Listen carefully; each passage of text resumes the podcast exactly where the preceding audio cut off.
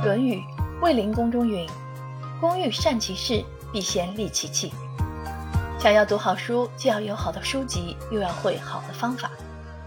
作者罗振宇在阅读的方法中指出，阅读就是一种自我完善的利器。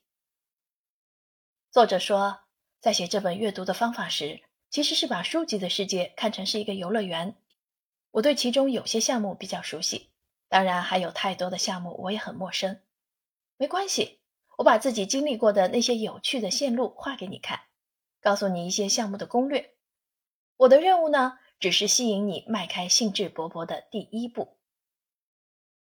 其实爱上阅读的方法说来也简单，就是一个段落不喜欢就跳过去，一本书不喜欢就换一本，就像一个闯进游乐场的孩子，奔跑撒欢儿，辗转于各个项目之间，碰到无趣的转头就走。遇到喜爱的就玩个不亦乐乎，单纯享受玩耍带来的快乐。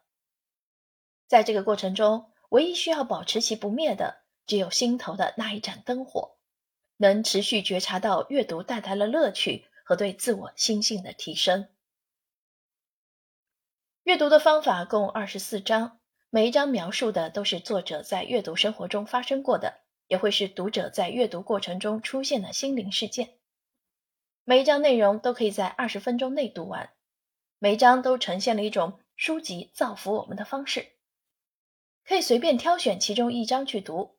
如果觉得兴致未减，也可以随意跳跃到其他章节。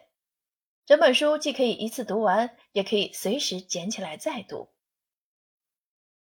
在一个惬意的午后，翻开这本阅读的方法，养成好读书的习惯，掌握读好书的能力，领悟。读书好的真谛。